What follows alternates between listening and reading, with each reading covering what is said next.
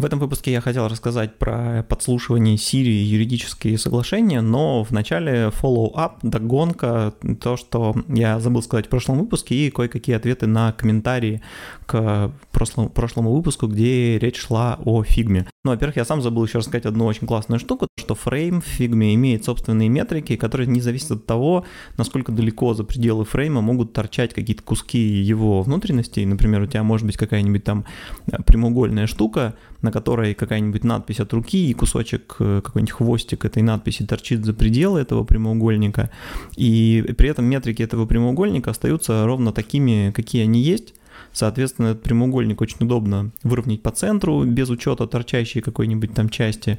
Э, если ты его масштабируешь, он, соответственно, тоже масштабируется э, там как надо пропорционально.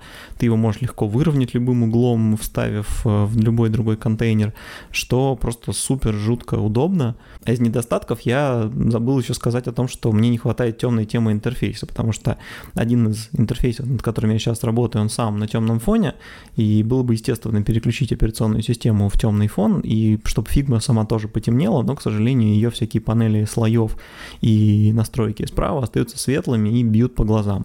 Это вот недоработка, надеюсь, что они это в каких-нибудь апдейтах исправят, и можно будет наслаждаться фигмой с темной темой, так же, как удобно можно наслаждаться фотошопом и иллюстратором э, тоже с темной темой. Теперь пройдемся по комментариям.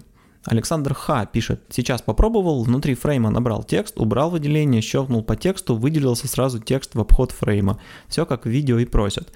Там как-то все тонко работает, на самом деле. А, ну, то есть в каких-то случаях это срабатывает, в каких-то нет. Я пока не до конца это все прочувствовал и впитал. Я знаю, что если ты находишься в текстовом слое, у тебя там мигает текстовый курсор, ты печатаешь и выделяешь, и ты можешь кликнуть в любой другой текстовый слой, то ты тоже сразу же печатаешь текст, тебе не нужно заново там как-то дабл-кликами пробиваться до того, чтобы у тебя выделился текст, это работает. Еще если ты находишься внутри фрейма и выделяешь в нем какой-то элемент, то кликая в другой элемент, ты выделяешь соседний элемент в этом же фрейме, а не фрейм целиком. То есть он как-то помнит, что ты сейчас внутри фрейма, и пока ты из него не вышел куда-то на уровень выше, он выделяет то, что внутри него. Но стоит один раз случайно кликнуть по холсту всему, и у тебя уже клик во фрейм выделяет фрейм целиком, а не какой-то элемент в нем. Так что очень часто, по крайней мере, мне приходится э, долго пробиваться до нужного мне элемента. Еще по поводу выделения, кстати, кто-то писал, я забыл кто, что с команд-кликом можно э, выделить сразу объект, минуя все фреймы. Это правда, но оно выделяет, в моем, по крайней мере, случае, опять, может, у меня что-то не так настроено, э, выделяет самый какой-то глубокий под-под-под объект во всей иерархии объектов, какую-нибудь там детальку от иконки, и это не то, что нужно. То есть мне бы хотелось, чтобы все-таки глубина, в которой эта штука проваливается в какие-то там запчасти элементов, она была не такой большой. То есть command-клик для выделения чего-то очень внутреннего, да, полезно, но мне нужен обычный клик, который будет выделять э, как-то разумно, то есть вот как я описывал в прошлом выпуске как раз. Еще один комментарий Александра Х. Вообще в фигме картинку можно инвертировать, пишет он. Fill, image, капелька вверху справа возле крестика и дальше выбрать режим наложения. Ну, я, естественно, видел это меню, я, как вы знаете, фанатично обхожу э, все возможные закоулки любого интерфейса просто для того, чтобы узнать, что там вообще есть. И, конечно же, про режимы наложения в я в курсе. Но я, честно говоря, совершенно не так об этом думаю. То есть с помощью режимов наложения инвертировать картинку мне бы даже в голову не пришло. Сейчас я, прочитав этот, коммент, этот комментарий, понимаю, что, наверное, этого можно добиться, а, там, используя режим вычитания какой-нибудь, типа, подложив под него белый слой. Я так не пробовал, наверное, это может сработать. Но это жуткий геморрой, а главное, что тебе же нужно инвертировать картинку не просто, чтобы инвертировать, а для того, чтобы потом эту, эту инвертированную картинку где-то использовать. Например, ее саму умножить на что-то, чтобы из нее там взять только какой-то нужный кусок цвета. Или наоборот, э, с э, наложением скрин ее положить. Может, конечно, и этого можно добиться, сделав уже вот эту наложенную с одним режимом наложения картинку на фончик, превратив в компоненты, потом наложив с другим другим режимом наложения на что-то еще. Я не знаю, я даже не пробовал, скорее всего, не попробую, потому что проще сносить картинку в Photoshop, нажать Command-I и вернуть обратно. Так что это, конечно, ну, не решение. Надеюсь, что они какие-то такие штуки постепенно добавят, или, может быть, плагины научатся каким-то основным манипуляциям с изображениями. Дмитрий Рыбаков комментирует, а что такое Photoshop? Программа для обработки фотографий из 90-х? Ха-ха-ха, охренеть, как остроумно Дмитрий Рыбаков получает приз за юмор. Э, ну, вообще, точка зрения, что Photoshop — это программа для обработки фотографий, максимально тупая и кретинская, примерно такая же, как точка зрения, что телефон нужен для того, чтобы звонить. Такие люди существовали, может быть, лет 10 назад, и как-то опираясь на этот довод, критиковали всякие другие функции телефона. Ну, сегодня вроде уже все такие люди или исчезли, или, по крайней мере, на эту тему замолчали. Точно так же Photoshop, который действительно начинался как, э, может быть, там программа для работы с фотографиями, что отражает его название, давным-давно уже не является программой для обработки фотографий. Э, более того, у того же Adobe для обработки фотографий есть куда более подходящий Lightroom, а Photoshop — это программа для получения совершенно любых растровых изображений максимально быстро. Ничего с Photoshop не сравнится, и, как я говорил, и продолжаю говорить, что дизайнер, который не владеет Photoshop, абсолютно бессмысленный, безрукий человек, потому что он может только из кусочков запчастей что-то там собирать, но создать что-то новое он не в состоянии, и работать с ним невозможно. Существует куча других полезных инструментов, но Photoshop остается абсолютно незаменимым, единственным э, продуктом, который делает то, что он делает. Кстати, если вы почитаете отзыв на мой, отзывы на мой курс, про интерфейсы, вы увидите, что там через раз встречаются комментарии людей, которые охреневают от того, как я что-нибудь там открываю в фотошопе, какой-нибудь очередной макет, который они сделали, и за две секунды в нем что-нибудь исправляю, то, что люди бы в своих фигмах и скетчах делали 10 минут. Потому что Photoshop, он как раз вот на это заточен. Да, системно там нарисовать 50 макетов, где все отступы соблюдены, и там одинаковый желтый цвет, и там одинаковой толщины все рамочки, в нем, конечно, очень сложно, и для этого он действительно не предназначен, и фигмы с этим справляются куда лучше, но просто вот открыть макет и показать, как надо сделать, что куда передвинуть и как, перекрасить, просто вообще ничего даже близко нету по, скорости и удобству сравнимого с фотошопом. Поэтому, уважаемый э, Дмитрий Рыбалка, Макс Евсюков – странно слушать про скетчи Photoshop. Если бы ты был продуктовым дизайнером, который работал в том числе с библиотеками, такое сравнение не могло бы возникнуть. Но это мой любимый вид комментария, где человек просто не прочитал заметку или не прослушал то, о чем я говорю, и решил выступить с каким-то комментарием. Я ж, блин, ровно об этом и рассказывал в прошлом видео, что Photoshop и скетч это не выбор там между чем-то и чем-то, а это программы, дополняющие друг друга. А в моем случае Photoshop и Figma, и что Photoshop всегда открыт рядом, потому что то, для чего нужна Figma, э, очень трудно делать в Photoshop, а то, для чего нужен Photoshop, невозможно делать в Figma. Так что вообще непонятно, как такой комментарий мог родиться. Яков Запивахин. А как вы поступили с кавычками в вашей раскладке в фигме? Я страдаю. Я фиг знаю, есть там какая-то заморочка, да, что какие-то символы типографской раскладки в фигме не вводятся, потому что у нее эти комбинации клавиш для чего-то своего предназначены. С настройкой клавиатуры там, к сожалению, все не супер удобно. Можно исхитриться что-то настроить, но не все из этого работает как надо. Я, поскольку мне не так много пока текста приходилось в фигме набивать, я вот в тех отдельных случаях, когда она мне мешала, просто открывал Spotlight, команд пробелом, ой, контроль пробелом, вписывал туда нужный символ, копировал его оттуда и вставлял в фигму. Когда это какой-то единичный символ, то это все ну, делается механически, также с клавиатурой, и получается быстро. Конечно, если вам приходится много печатать, то такая штука будет бесить.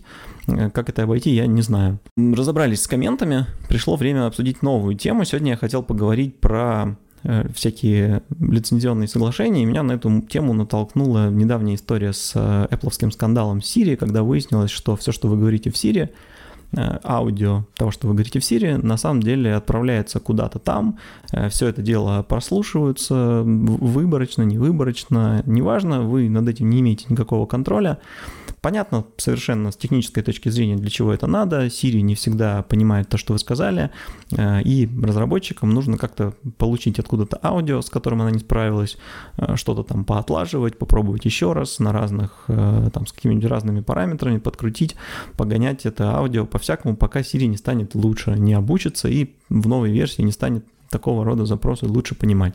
Естественно, им нужно много этого аудио хранить и в нем и, и с ним работать. Так что вопросов нет с технической точки зрения. А вот с человеческой точки зрения вопросы есть, потому что люди говорят с Siri разные вещи, в том числе такие, которые бы они не хотели, чтобы попали наружу. А иногда они вообще не, не знают, что они говорят Siri, они могут случайно нажать кнопку на телефоне чуть дольше, чем хотели, и Siri будет их слушать, и они потом случайно обнаружат, что она, оказывается, что-то там слушала. С часами у меня регулярно такое бывает, что они, оказывается, считают, что я сейчас к Siri обращаюсь. Или там, хей, Siri, ты сказал случайно, или сказал что-то похожее, она так услышала и, и стала тебя слушать. Соответственно, это аудио как раз чаще всего и не распознается, потому что ты даже не, не пытался говорить в микрофон. С большей вероятностью потом попадет куда-то там в лабораторию на разделочный стол для исследований, а там как раз что-то, что вы даже и не думали, что телефон слушает. То есть с большей вероятностью туда попадут какие-то там еще более интимные вещи. Поэтому люди, когда узнали о том, что Apple так делает, очень сильно возмутились. И тут можно было бы на это сказать, что ну а как люди же, когда э, там себе телефон подключали, наверняка какие-нибудь там соглашения принимали, а в них где-нибудь там в 185 пункте написано, что Apple имеет право отправлять голос Siri себе для исследований. И все с этим, с этим согласились, так что нехрена возмущаться. Но Apple не идиоты, они прекрасно понимают, что то, что написано в юридическом соглашении, никакого значения не имеет, и что люди ожидали совсем другого. Особенно от Apple, который на каждой своей презентации рассказывает о том, что privacy это вообще самое святое и дорогое, что у них есть, и они никогда ни за что не предадут частную жизнь своих пользователей огласке и вообще ничего из этого не хранят и ни в коем случае никому не передадут. Что с этим делать, это, конечно, проблема Apple, и как им теперь улучшать Siri, но они первым делом после этого скандала скандала написали пресс-релиз, в котором написали, что это мгновенно прекращается и больше такого не будет. И они, несмотря на то, что они это написали, и там сейчас как-то будут решать, как же им дальше Сирии вообще развивать, это повлекло огромный репутационный ущерб для них, потому что если несколько лет они, говоря о privacy, все-таки добились такого фона, что вроде как Apple лучше других в этом смысле и не продает твою информацию третьим лицам и не использует никак, то вдруг выясняется, что точно так же, как и все, Apple это все использует. И, может быть, они это используют только в Siri, а в других случаях не используют. Это сейчас всем не важно. То есть все, теперь у всех ощущение, что Apple их обманули. И Apple придется как-то с этим быть. И эта история меня навела на мысль о том, что вот всякие лицензионные соглашения, в которых ты соглашаешься передавать всякие данные, они конечно же, не имеют э, никакого вообще смысла, никакой ценности, потому что люди их ну, там, принимают, подписывают, не читая. И Главное, что это прекрасно знают и сами люди, и там все стендап-комики про это уже успели в своем каком-то ключе пошутить. И сами разработчики программ тоже прекрасно понимают, что никто это не читает, и интерфейсы, где ты принимаешь эти соглашения, все устроены так, что тебе даже не надо было их читать, там в каком-нибудь малюсеньком окошечке бесконечно длинный документ, и ты просто жмешь кнопку игры, так что ты даже не мог бы его прочитать. Даже есть бывают программы, которые там пытаются заставить тебя проскролить его до конца, но это все мертвому припарке, потому что все равно они, например, не проверяют, сколько времени ты на это дело смотрел. На каком-нибудь десятом айфоне они могли бы даже убеждаться, что ты реально смотришь глазами и читаешь каждую строчку. Ничего из этого они не делают, потому что даже это вот прокрутка до конца, это просто нужно, чтобы потом когда-нибудь в суде сказать, ну как, человек не мог принять, не читая, потому что у него должна была появиться, там, он дочитал до конца, вот у нас есть свидетельство этого но при этом все прекрасно понимают, что реально он это нифига до конца не читал. Более того, если кто-то сделает такое, чтобы это ну, нужно было крутить с определенной скоростью, тут же появится какой-нибудь скрипт, который это будет без тебя с нужной скоростью крутить, пока ты пьешь чай, потому что никто это читать не хочет. Получается, что все эти юридические дела, лицензионные соглашения, там необходимость поставить галочку перед отправкой формы, согласившись передавать какие-нибудь там данные, а, евро попапы про куки на сайтах, которым там нужно нажать, что ты согласен использовать куки, это все ничего не значит. То есть люди их нажимают не, не просто не читая, а даже не понимая, что это все значит. И это, ну, типа позволяет компаниям там соблюдать законодательство, смысла в котором ровно вообще никакого нет. То есть все эти юристы, они тупо ухудшают нашу жизнь, делают наши интерфейсы неудобнее, бесячие и, и, и там грязнее, и абсолютно никакой пользы это все дело не приносит. В результате возникает два параллельно существующих мира. Реальный мир людей, где есть такие понятия, как доверие, репутация, где люди э, пытаются там что-то узнать друг о друге перед тем, как сотрудничать, или там как-то хотя бы э, прочитать какие-то отзывы о компании перед тем, как э, с ней как-то какие-то дела иметь. И юридически, где все эти вещи зафиксированы на бумаге, там, которые бумага одна ссылается на другую, та на третью, третью, четвертую, пятую. Разобраться во всем этом хитросплетении без юридического отдела невозможно, и это вот какая-то отдельно существующая реальность, в которой свои какие-то законы. И нахрена она вообще на планете нужна, непонятно. И человеку обычному с этим просто вообще невозможно никак жить. Вот все эти инструменты юридические становятся такой вот, э, ну, просто инструментом манипуляции в руках тех, у кого очень много денег, и, а, ну, у кого денег меньше, они просто к этим инструментам э, доступа не имеют имеют. И, соответственно, любая компания всегда может более крупная засудить какую-нибудь там более мелкую, просто потому что у более крупной больше юристов, которые больше времени смогли потратить на то, чтобы всякие бумажки как надо расписать. А более мелкая она не могла себе позволить там выделить человека месяц юристов, чтобы они прочитали какие-нибудь документы, которые более крупная заставила их подписать для сотрудничества. И вот они и попали.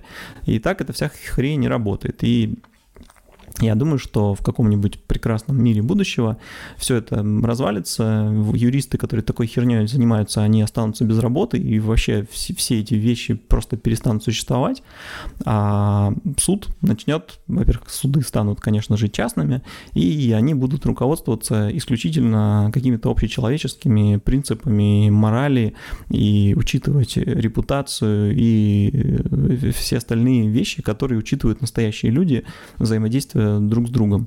И репутацией люди будут дорожить, в отличие от компаний, которым вообще начхать на репутацию э, чаще всего, потому что в бумажках все написано как им надо, и если что, суд все равно встанет на их сторону. Кстати, если вы вдруг считаете, что общепринятых и общепризнанных норм э, морали не существует, то вы заблуждаетесь, потому что даже те люди, которые их отрицают или выражают несогласие с ними, все равно реально ведут себя ровно в соответствии с ними, когда хотят произвести хорошее впечатление или там выглядеть как-то э, правильно, и когда они от них отступают, они пытаются как-то скрыть, и других людей они тоже судят по ним же, точно такие же вещи они хотят знать о других людях перед тем, как решать, иметь ли с ними дело. Так что эти все ценности, они абсолютно универсальные и признаваемы в любом обществе. Вот ими должны суды будут руководствоваться потом. Ну и чтобы юристы на меня не обижались за то, что я предлагаю оставить их без работы, я скажу, что квалифицированные полезные юристы, они, конечно же, без работы не останутся и продолжат э, помогать людям. Они просто будут помогать разобраться в том, какие могут быть подвохи при э, взаимодействии с другими людьми и компаниями, как их избежать, что нужно учесть, о чем нужно договориться. Это будут такие переговорщики, которые будут помогать сторонам понять друг друга и убедиться, что они, собственно, договариваются э, о одинаково понимаемых э, друг другом условиях. Э, ну, о том, как я сам отношусь ко всяким своим договорам, которые подписываю, расскажу как-нибудь в другой раз. Жмите на колокольчик, это такая кнопка в лифте, чтобы вызвать лифтера, если он застрял. Если вы не застряли, то можете нажать на кнопку нужного вам этажа и ехать туда. Всех целую, пока.